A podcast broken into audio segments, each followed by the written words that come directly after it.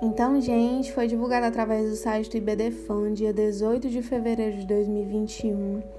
que está tramitando na Câmara dos Deputados o projeto de lei 309/2021, projeto este que altera o Código Civil para estabelecer que a existência de casamento ou de união estável de um dos conviventes, de um dos parceiros, né, impede a caracterização e o reconhecimento de um novo vínculo de união estável.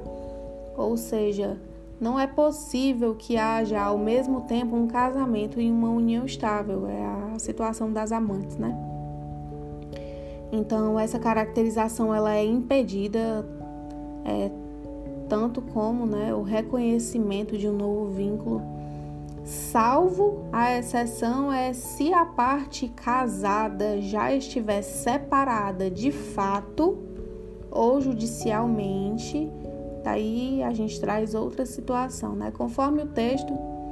quando comprovada a participação de cada parte para a aquisição do patrimônio, o impedimento da nova união estável não compromete a partilha proporcional dos bens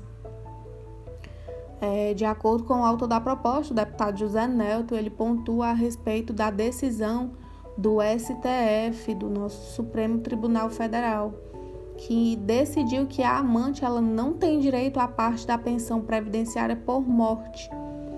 É, entendendo que no Brasil prevalece o princípio é o princípio da monogamia. Portanto, de acordo com o deputado, não é apropriado é, que a amante tenha direito à pensão por morte e que desde logo, por bem, é melhor acolher de forma expressa em nosso ordenamento jurídico esse entendimento.